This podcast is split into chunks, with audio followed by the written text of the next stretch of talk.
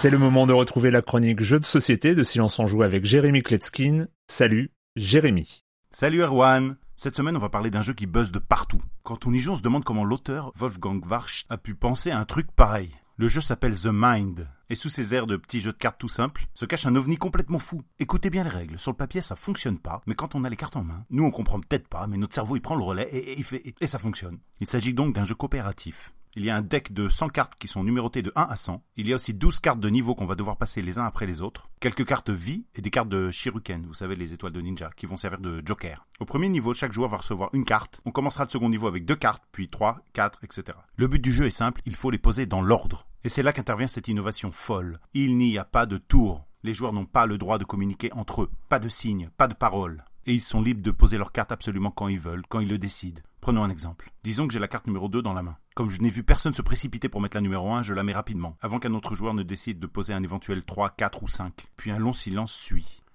On se regarde tous comme ça. Oula, les autres joueurs ne semblent pas avoir de, de 10, de 12, de 15. Soudain, l'un d'entre eux décide de poser un 21. Et moi, évidemment, tout de suite, je pose mon 22 et mon 24. Et on continue jusqu'à temps que tous les joueurs aient joué toutes les cartes qu'ils ont en main.